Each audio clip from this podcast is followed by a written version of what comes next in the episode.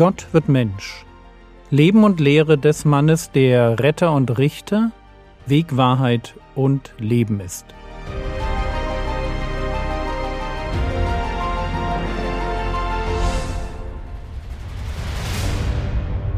Episode 97 Werke in Gott gewirkt. Gestern habe ich gesagt, man kann auf zwei Arten auf das Evangelium von Jesus, dem Retter, reagieren. Jede Begegnung mit dem Licht zwingt uns zu einer Entscheidung. Dabei spielt es erst einmal keine Rolle, in welcher Form Gott in unser Leben hineinscheint. Dieses Scheinen kann in Form einer Begegnung mit dem Evangelium geschehen oder auch nur ein ehrfurchtgebietender Sonnenuntergang sein, oder ein kurzer Gewissensbiss. Immer kann ich auf Gottes Licht auf die eine oder andere Weise reagieren. Und meine Reaktion auf das Licht sagt ganz viel über mich aus, wer ich wirklich bin. Aber hören wir Johannes Kapitel 3, die Verse 20 und 21. Denn jeder, der Arges tut, hasst das Licht und kommt nicht zu dem Licht, damit seine Werke nicht bloßgestellt werden. Wer aber die Wahrheit tut, kommt zu dem Licht, damit seine Werke offenbar werden, dass sie in Gott gewirkt sind.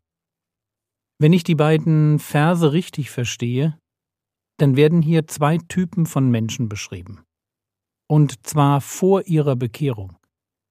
Es geht um die Frage, wer kommt zum Licht, also zu Jesus, und wer kommt nicht. Was unterscheidet die, die gläubig werden, von denen, die es nicht werden? Es gibt den, der Arges tut und den, der die Wahrheit tut. Gehen wir einfach mal davon aus, dass diese Beschreibung eine Veranschaulichung ist. Also auch der, der die Wahrheit tut, tut manchmal Arges und der, der Arges tut, auch manchmal die Wahrheit. In Wirklichkeit sind Menschen nämlich nicht schwarz-weiß. Und doch scheint es Menschen zu geben, die das Gute schätzen und das Gute tun wollen und dann auch tun, und Menschen, die tendenziell eher genau andersherum ticken.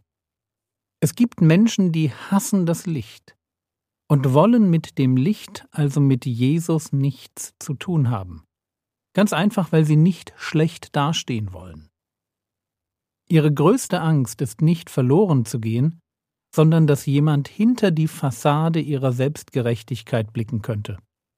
Sie tun das Arge, das Böse, weil sie es tun wollen.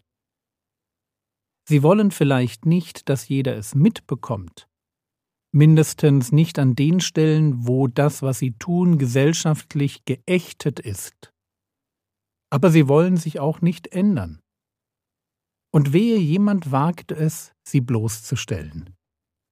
Das darf dann nicht einmal Gott. Solchen Menschen fehlt die Liebe zum Licht. Sie wollen sich nicht ändern. Sie sind mit sich zufrieden. Und damit wir uns nicht falsch verstehen, die Menschen, von denen wir reden, das sind nicht unbedingt narzisstische Egomanen oder serienkillende Psychopathen. Ich glaube, dass man diesen Hass auf das Licht gut tarnen kann. Solche Menschen können sich aufopfernd um ihre Familien kümmern und sozial engagiert sein.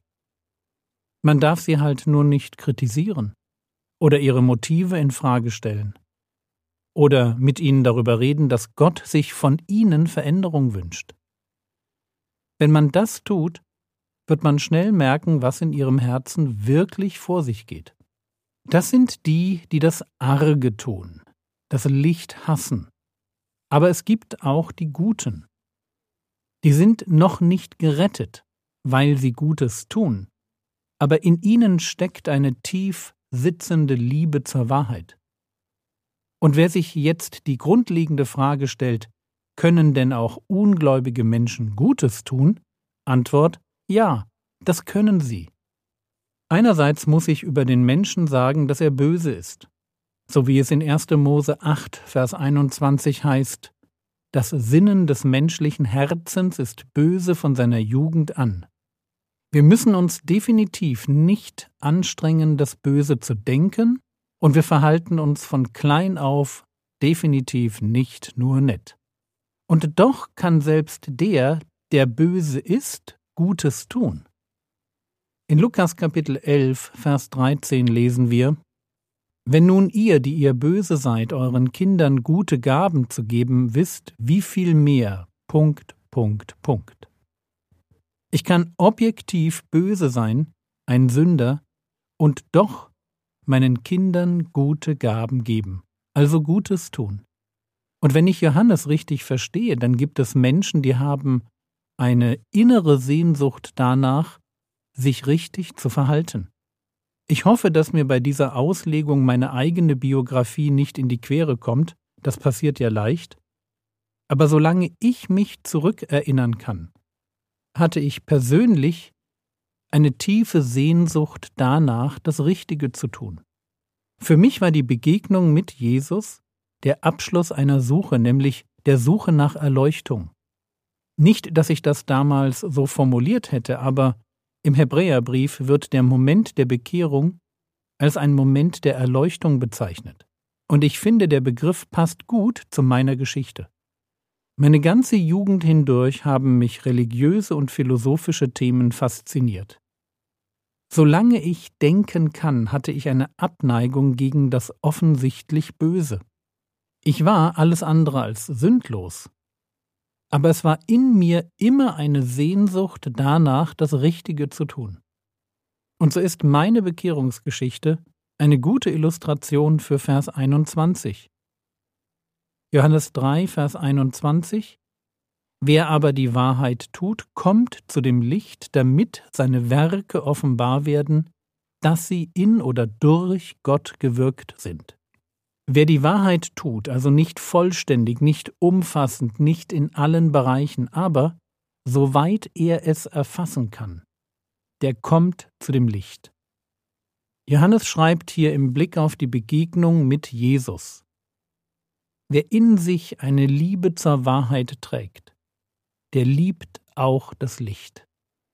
Wer das Gute aus Überzeugung tut, der hat kein Problem mit einem Messias, der Glauben verlangt und Nachfolger sucht, die an ihrer Liebe erkannt werden sollen. Ganz im Gegenteil. Für mich war die Begegnung mit Jesus eine Befreiung, weil ich endlich den gefunden hatte, der nicht nur meine Sehnsucht nach Gutsein verstand, sondern der mir helfen wollte und helfen konnte, Sünde in meinem Leben zu entdecken und zu überwinden. Und so wie der Bösewicht große Angst davor hat, dass seine bösen Werke bloßgestellt werden und er in aller Augen als Bösewicht dasteht, so ist es die Freude eines Menschen, der die Wahrheit liebt und tut, dass man seine guten Werke sieht. Aber nicht, weil er groß rauskommen möchte. Der das Gute tut, ist kein Angeber. Er möchte, dass alle den Gott sehen, durch den er seine guten Werke getan hat. Und hier stellt sich für mich die Frage, Johannes schreibt doch über die Zeit vor der Bekehrung. Wie kann es sein, dass die guten Werke eines Menschen durch Gott gewirkt werden, wenn derjenige noch gar nicht gläubig ist? Und hier gilt es jetzt eine Sache zu verstehen.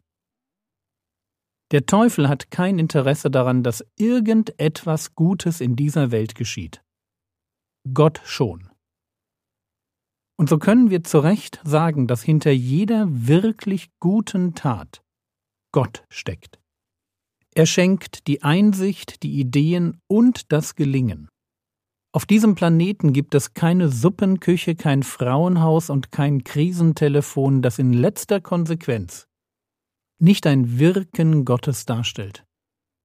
Er ist der Gute und alles Gute, was diese Welt zu bieten hat, das kommt von ihm. Und wenn Menschen sich bekehren, weil es in ihnen eine Sehnsucht nach Licht und eine Liebe zur Wahrheit gibt und zum Guten, dann geht es ihnen eben nicht nur darum, gerettet zu werden, sondern mit der Bekehrung den Gott zu offenbaren, der immer schon hinter all dem stand, was ihnen richtig und wichtig erschien.